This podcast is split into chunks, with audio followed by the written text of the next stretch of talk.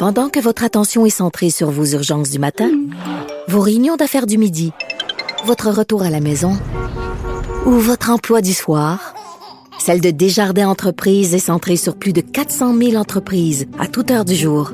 Grâce à notre connaissance des secteurs d'activité et à notre accompagnement spécialisé, nous aidons les entrepreneurs à relever chaque défi pour qu'ils puissent rester centrés sur ce qui compte, le développement de leur entreprise. Ici Ricardo. Et Émilie, marchand d'IGA. On a envie de vous inspirer à bien manger. À moins de 5 la portion. Suffit de repérer les produits valeurs sûres et de les cuisiner avec une de nos recettes. Les valeurs sûres, c'est bien pensé, hein? Bien sûr! Détails sur IGA.net. Pour savoir ce qu'il y a à comprendre, Mario Dumont. On entend parler un peu autour de nous de ces problèmes de grippe aviaire. Euh, c'était le cas aux États-Unis. Euh, généralement, selon ce que je comprends, en tout cas chez nous, l'hiver, ça devrait être moins pire. Mais euh, nervosité là, bien, bien réelle du côté de tous ceux qui élèvent des volailles. C'était le cas l'été passé aussi. Pierre-Luc Leblanc, président des éleveurs de volailles du Québec. Bonjour, Monsieur Leblanc. Bonjour, M. Dumont. Parce qu'à ce temps-ci de l'année, on devrait même pas parler de ça. Ben, définitivement pas. Euh, c'est comme un peu l'inconnu. Ça nous démontre aussi la force du virus euh, qui est présent toujours dans l'environnement, dans les oiseaux sauvages. Donc, ça, nous inquiète beaucoup à l'aube de la période migratoire qui s'en vient. Hmm. Mais présentement, au Québec, on a quoi comme, comme portrait, là? Ben, il y a 12 fermes touchées, 42 euh, 000 canards. Donc, c'est des fermes de canards plus dans Juste des canards présentement? Juste des canards présentement. Donc, c'est dans l'ouest de la Montérégie que c'est touché. Donc, on est vraiment inquiet. Puis, euh, on, c'est là qu'on voit, puis on le répète à tous nos éleveurs, ben, de maximiser la biosécurité de leur ferme, même en période non critique comme qu'on est actuellement. Ça, ça, entre comment, là, euh, les, les, les, plus gros facteurs de risque, ça entre comment? Ben, c'est sûrement par contact, c'est que sûrement peut-être les pieds, les mains, euh, les vêtements. Donc, c'est ce qu'on nous dit. On a toujours un... Mais quand vous dites les pieds, là, mettons, mettons les bottes du, du, producteur, de l'éleveur, il y aurait marché, par exemple, dans de la fiente d'un canard sauvage ou d'une noix blanche ou d'une outarde ou d'un goéland, quelque chose comme ça, et rendre ça dans son état? Parce que c'est ça qu'on appelle un, un contact? Oui. Oui, c'est bien ça. Donc, c'est vraiment par euh, peut-être que le virus est sur un outil, quelque chose. Donc, c'est pour ça qu'on répète aux éleveurs de vraiment de faire de changer les bottes, changer les vêtements, désinfecter les, les, les, les équipements de maintenance. Donc, il faut que nos éleveurs restent vigilants. On a toujours des doutes là, par air, etc. Peut-être que la science n'est pas encore assez connue pour, pour pouvoir faire des, des liens. Mais euh, parce que les éleveurs font une bonne biosécurité, ils sont, sont déjà très anxieux, très préoccupés par la situation. Donc, la, la biosécurité est au maximum. Mais malgré les beaux efforts que les éleveurs font actuellement, le virus réussit pour euh, peut-être des, des raisons inexpliquées à pénétrer les aires d'élevage. Quand ils rentrent dans un élevage, c'est quoi le portrait de situation? Tout dépendant d'espèces, euh, comme dans le cas du dindon, ça peut être parfois très virulent en, en dedans de 24 heures, 48 heures, 90% de mortalité. Donc, ça peut aller très rapidement. D'un cas à l'autre, c'est pas nécessaire. Donc, j'allais dire, il faut, j'allais dire, il faut abattre le, faut abattre le, l'élevage, mais dans le fond, on n'a même pas à le faire. la mortalité est épouvantable. La mortalité est épouvantable, euh, vraiment, vraiment, vraiment épouvantable. Euh, c'est fulgurant, c'est rapide. Habituellement, c'est en date 48 heures, ça y va. Puis après ça, euh, ils vont euthanasier. L'agence va arriver pour, pour venir procéder à l'euthanasie du reste du troupeau. Les autres bâtiments sur les, euh, des fois il y a d'autres bâtiments sur un même site. Ils vont, ils vont les euthanasier aussi par précaution pour sécuriser ah, vraiment la zone. Donc quelqu'un qui a plusieurs poulaillers ou plusieurs voliers, on va euthanasier dans les autres bâtiments de façon préventive?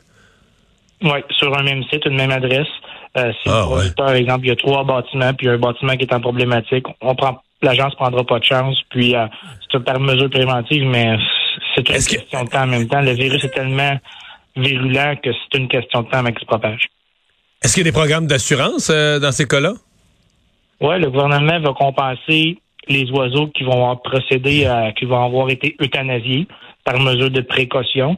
Donc, euh, les sites d'éleveurs avaient des, des, des, euh, des, frais en moulé, en poussin, ça va être remboursé. Par contre, les revenus que l'éleveur aurait dû sont pas, il n'y a pas de compensation. Puis la grosse problématique qu'on a actuellement comme éleveur qui nous inquiète beaucoup, c'est le temps que les euh, le, tout le nettoyage, la désinfection se fasse, puis que l'éleveur ait l'autorisation du gouvernement de réintroduire de nouvelles, de nouveaux élevages. Ben, ça peut prendre des fois un mois, deux mois, mais l'éleveur est toujours sans revenu. Donc, fait quand il arrive à la fin de son année, là, déjà qu'il a perdu des revenus de la mortalité, en plus des mois sans production, il arrive à la fin de son année, il en manque là. Ah, il en manque, puis, puis on n'est pas à l'abri de l'inflation, les coûts de grains ont monté énormément, les taux d'intérêt sont là, donc on n'est pas d'une belle période comme éleveur aujourd'hui. Euh, on veut pas avoir de grippe aviaire qui s'en vient. On est, on est réaliste là. On sait que le virus est là, mais c'est on les, meilleurs jours actuellement. Mais là, les gens qui, qui nous écoutent se disent, ben voyons, hey, lui là, au prix qu'on paye le poulet à l'épicerie, au prix qu'on paye la, la dinde, puis au prix qu'on paye les œufs, puis les éleveurs de toutes sortes, là, ils font leurs meilleures années là. Ah, ben nous, on est euh, on vend un oiseau avec des pattes et des plumes. Là. Je, me, je me le répète à dire. Je m'amuse à le répéter aux gens qui nous disent le poulet est cher à l'épicerie. Une fois qu'il est vendu, une fois qu'il est sorti de notre ferme, nous, on est sur euh, gestion de l'offre. Notre coût de production est transparent. Il est sur nos sites Internet. Euh, fait que les profits n'ont pas grimpé sur les fermes.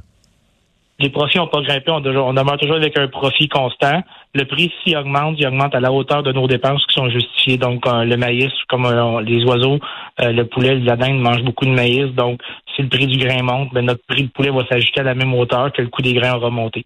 Donc, on n'a pas, on n'augmente pas nos marges on n'augmentera pas nos marges de, ces années-ci, pour on, comprend la réalité justement de la population euh, qui sont euh, qui sont eux aussi des budgets serrés avec l'inflation.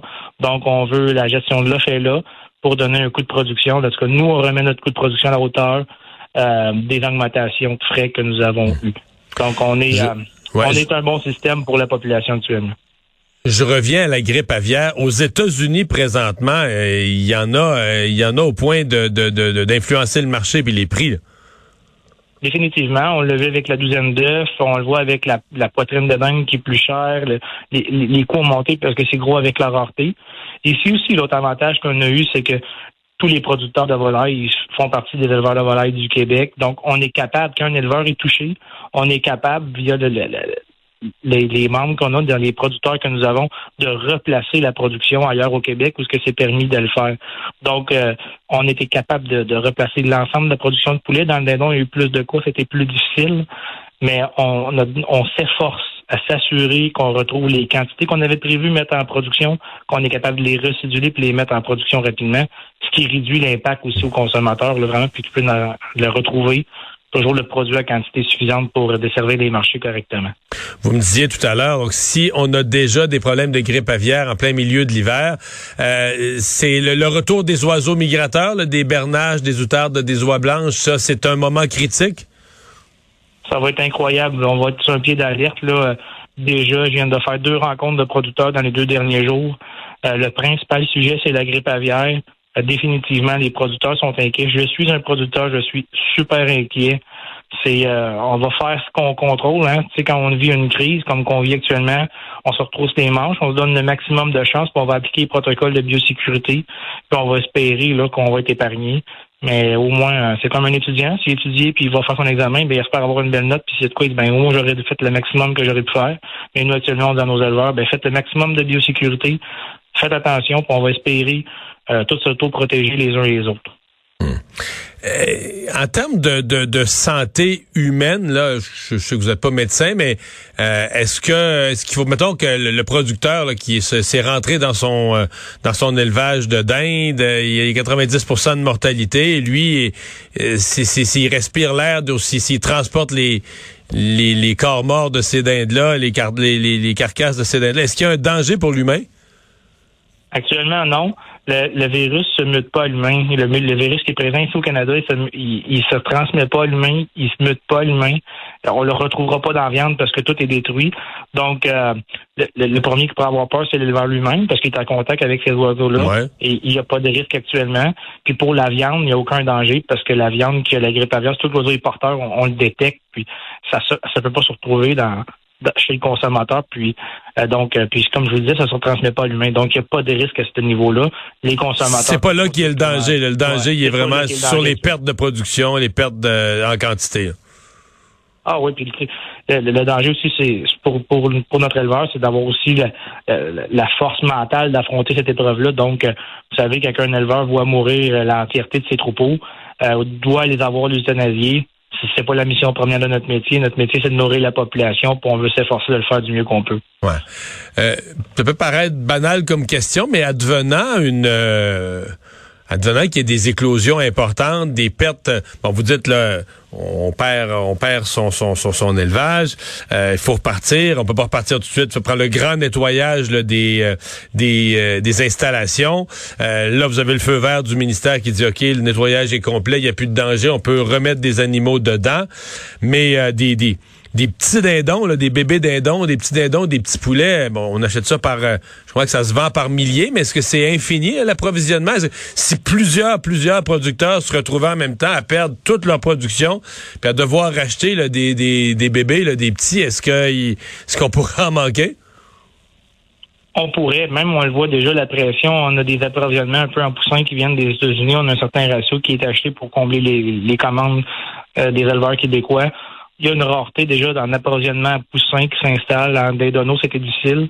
Il euh, faut juste planifier, bien planifier, mais advenant le cas qui aurait 10, 15, 20% des troupeaux touchés, ça deviendrait certes une problématique. Et, c'est ça qu'on veut éviter. Et c'est pour ça qu'on parle beaucoup avec les intervenants d'avenir, les couvoiriers, les gens de la filière, les couvoiriers, les meuniers, les abattoirs, afin de s'assurer que toutes les, opérations, les présences qu'on va faire chez nos éleveurs, chez, nous les éleveurs, ben, on s'assure de protéger les élevages. Donc, une belle coordination qui s'est installée. Puis, on va espérer que que de faire les bonnes pratiques, d'avoir des bonnes pratiques d'élevage, ben ça va minimiser les impacts. C'est la seule chose qu'on contrôle actuellement. Et euh, c'est certain qu'on aimerait un peu comme la COVID, là. Euh, vous savez, la première chose qui est arrivée, c'est qu'on s'est protégé, on a mis des masques, on s'est désinfecté les mains. C'est ça qu'on a demandé à la population. On a trouvé une autre alternative, il y a un vaccin qui est arrivé. On espère que rapidement, les gouvernements pourront bien nous aider puis nous encadrer de tous les pays parce qu'il n'y a pas de la grippe aviaire juste au Canada. Actuellement, il y en a partout dans le monde. Donc, c'est de trouver une autre solution parce que euh, les éleveurs pourront pas maintenir le cap avec cette pression-là longtemps. Donc, on doit trouver des alternatives à, éradiquer cette maladie-là qui, qui, nous ferait vraiment fort actuellement. Mais on vous souhaite la meilleure des chances, euh, Monsieur Leblanc. Merci. Au revoir, le président des éleveurs de volailles du Québec.